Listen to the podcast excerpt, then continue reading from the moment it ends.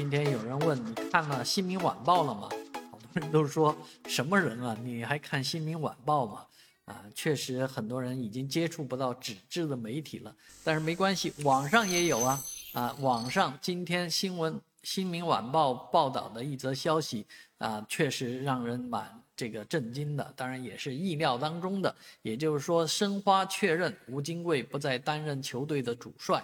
啊，这个球队呢已经解除了吴金贵的主帅的职务，当然这里面潜藏了、埋藏了一个地雷，就是吴金贵之前和俱乐部签有一个合同，在他完成任务之后呢，俱乐部应该呃优先的或者说无无条件的续约，所以吴金贵呢一直坚持这个加一的合同。而俱乐部方面显然不想让他继续的待下去，啊，而因为俱乐部已经选择了这个来自于俄罗斯的主帅，同时呢，也将会把这个谢辉招回来，啊，谢辉将出任中方的这个工作组组长，啊，也就是说，谢辉基本上是确认回归申花，啊，这一次经过大连人的外放啊，那谢辉对于申花来讲，应该是一个一个新的希望。但是吴金贵下课的事情却搞得这个不是那么清清爽爽啊！吴教练到底走不走、离不离开、如何离开，